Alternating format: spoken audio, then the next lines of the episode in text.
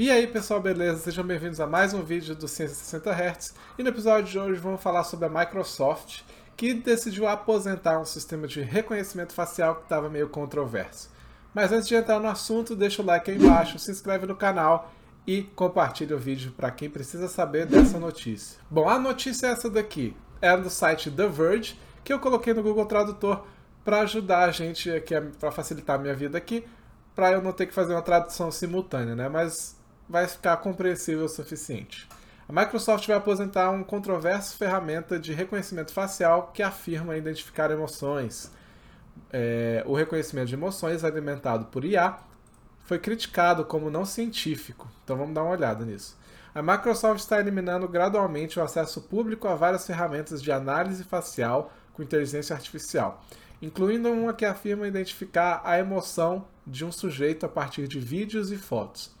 Essas ferramentas de reconhecimento de emoções foram criticadas por especialistas. Eles dizem que não apenas as expressões faciais, que são consideradas universais, diferem entre as diferentes populações, mas que não é científico igualar demonstrações externas de emoção com sentimentos internos. E aqui eu vou fazer uma pausa para falar justamente sobre aquele sistema de reconhecimento de microexpressões faciais, aquele estudo de reconhecimento dos músculos e a conexão desses movimentos de músculos faciais com emoções, né?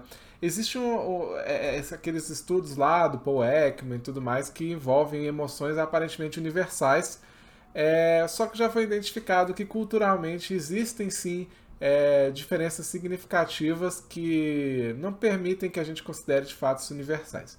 Para você ficar inteirado um pouquinho melhor no caráter científico desse tipo de análise, dá uma olhada no vídeo da Bibi do Física e Afins. Eu vou deixar ele aqui na descrição do vídeo, tá? É, mas a Bibi ela é muito boa em desmistificar algumas pseudociências ou alguns estudos que não têm tanta, tanto embasamento científico. E acho que esse vídeo ficou muito bom dela para explicar de forma bastante didática sobre o que a ciência de fato fala sobre esse tipo de análise, né? Pessoas especialistas é, analisando expressões faciais e tudo mais. É, então, dá uma olhada no vídeo dela para já a gente já entender que de fato não é é, é controverso cientificamente, né? Não é consenso. É só pessoas especialistas. Imagina agora uma máquina fazendo isso. É o que a gente vai continuar analisando.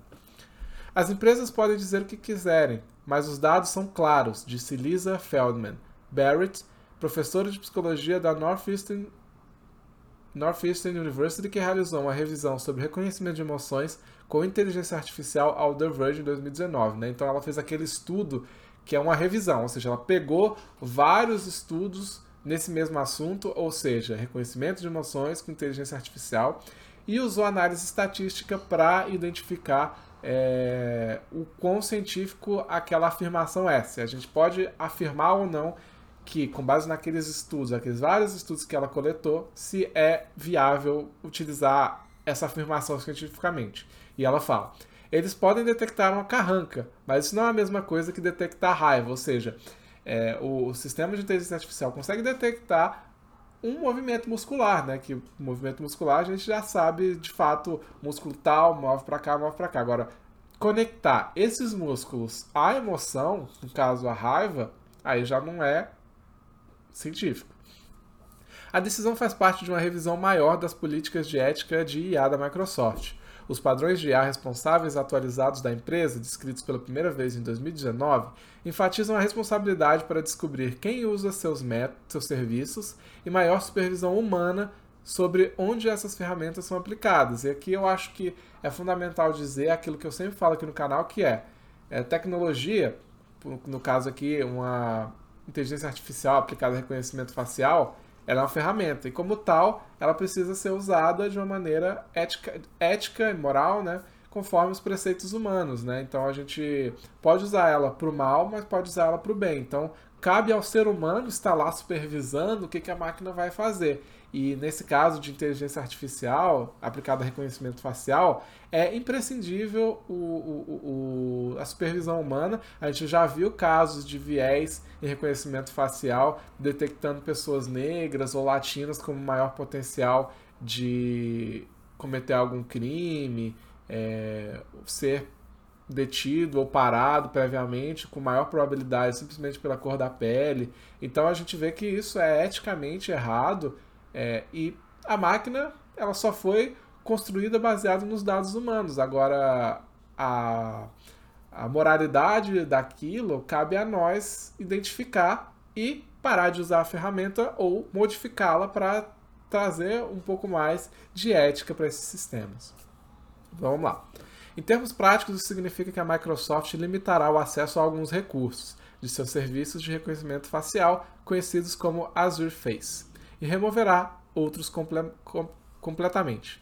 Os usuários terão que se inscrever para usar o Azure Face para identificação facial, por exemplo, informando a Microsoft exatamente como e onde eles implantarão seus sistemas. Alguns casos de uso com potencial menos prejudicial, como rostos de desfocados automaticamente imagens e vídeos, permanecerão com acesso aberto. Então aqui eu acho que é uma decisão acertadíssima, justamente porque você precisa ter uma supervisão desse tipo de sistema, né? É, você vai precisar ter um pouco mais de filtro na hora de usar esses sistemas, justamente porque ao reconhecimento, ao reconhecer a face de uma maneira assim de inteligência artificial, tem que ter um propósito e que seja um propósito com uma certa um certo padrão ético ali, para você não usar ele para fins muito muito ruins, né? Além de remover o acesso público à sua ferramenta de reconhecimento de emoções, a Microsoft também está aposentando a capacidade do Azure Face de identificar atributos como sexo, idade, sorriso, barba, cabelo e maquiagem. Especialistas dentro e fora da empresa destacaram a falta de consenso científico sobre a definição de emoções, os desafios de como as inferências se generalizam em casos de uso, regiões, dados demográficos e as preocupações de privacidade aumentam em torno desse tipo de capacidade, escreveu. A diretora de IA responsável pela Microsoft, Natasha Crampton, em um post no blog, anunciou a notícia. Então aqui a gente tem outro problema que está muito bem é, apontado aí pela Natasha Crampton, que é justamente a questão da privacidade também. A privacidade de ter os seus rostos é, assegurados, né? Não colocados em datasets ou reconhecidos ali de uma maneira que vai ferir um pouco a minha privacidade de simplesmente mostrar o meu rosto, né? É, eu tenho o direito de é, não ser filmado e reconhecido ali na, na minha imagem com todos esses atributos, né? De sexo, idade, sorriso, barba, cabelo, maquiagem. É, atributos que, se conectados a outros dados, podem gerar um conflito de privacidade, até de segurança, é, realmente perigoso, né? A Microsoft disse que deixará de oferecer esses recursos para novos clientes a partir de hoje, 21 de junho, enquanto os clientes existentes terão seu acesso revogado em 30 de junho de 2023. No entanto, Enquanto a Microsoft está desativando o acesso público a esses recursos, ela continuará, continuará usando-os em pelo menos um de seus próprios produtos, um aplicativo chamado que usa o, aqui deve estar um pouco errado no inglês, né? Vamos ver.